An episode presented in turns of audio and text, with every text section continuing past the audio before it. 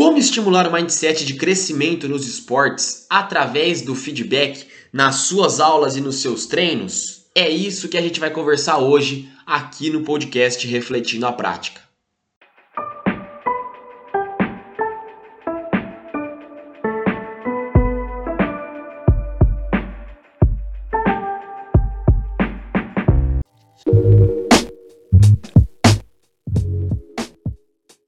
Fala pessoal, beleza? Aqui é o Matheus Almeida e hoje, aqui no podcast Refletindo a Prática, a gente vai conversar um pouco sobre como estimular o mindset de crescimento nas suas aulas e nos seus treinos através do feedback, beleza?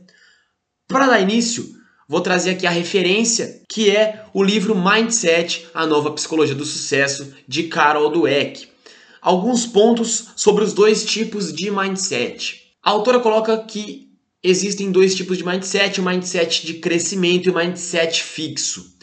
Referente ao mindset fixo, são pessoas que têm a mentalidade de que qualidades são imutáveis, quem tem o dom não precisa se esforçar para atingir o sucesso nas tarefas, pessoas que não lidam bem com fracassos, pois acreditam perderem o título de, ser, de serem bons em algo, e com isso podem até evitarem, evitar maior, maiores desafios, pelo fato justamente de terem medo de perder esse título de que é, de ser bom em alguma coisa, é, de ser inteligente, de ser rápido. Então, é, tem essas questões no mindset fixo. Quanto ao mindset de crescimento, são pessoas que, cuja mentalidade se refere ao desenvolvimento, ou seja, pessoas que pensam que cada um de nós é capaz de se desenvolver pelo esforço e pela experiência. Além disso, quanto ao mindset de crescimento, não se pode prever o que, o que alguém é capaz de fazer com anos de paixão, esforço e treinamento em alguma coisa. Outro ponto também referente ao mindset de crescimento é a mentalidade de sempre ser melhor, evoluir. E os fracassos são aprendizados. Nesse ponto, a pessoa de mindset de crescimento, segundo o livro, alguns pontos colocam isso durante o texto, são pessoas que pensam sempre ser melhores do que elas mesmas eram anteriormente. E os fracassos são aprendizados para que ela consiga justamente evoluir. Beleza? E como a gente vai levar isso para a nossa prática? Exemplos de feedback de mindset fixo segundo o livro. Você é craque, você é inteligente, você dribla bem.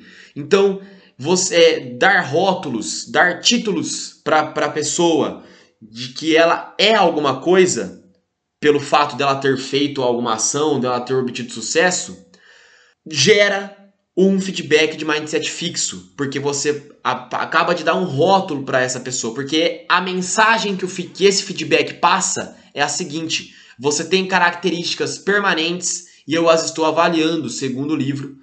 Essas são as questões. Esses são exemplos de feedback de mindset fixo e segundo o livro essa, essa é a mensagem é, que esses feedbacks estão passando.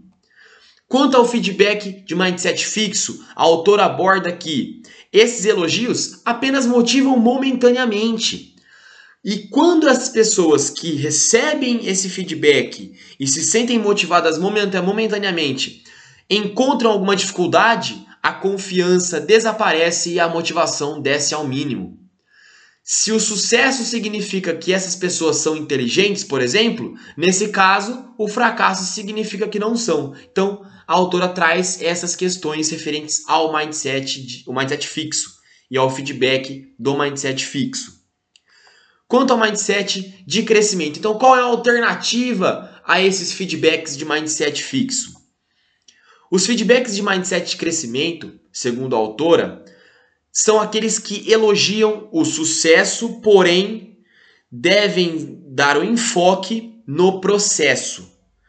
Evitar o tipo de elogio que julgue a inteligência ou o talento e valorizar o que leva ao crescimento, o que fizeram por meio da persistência e boas estratégias.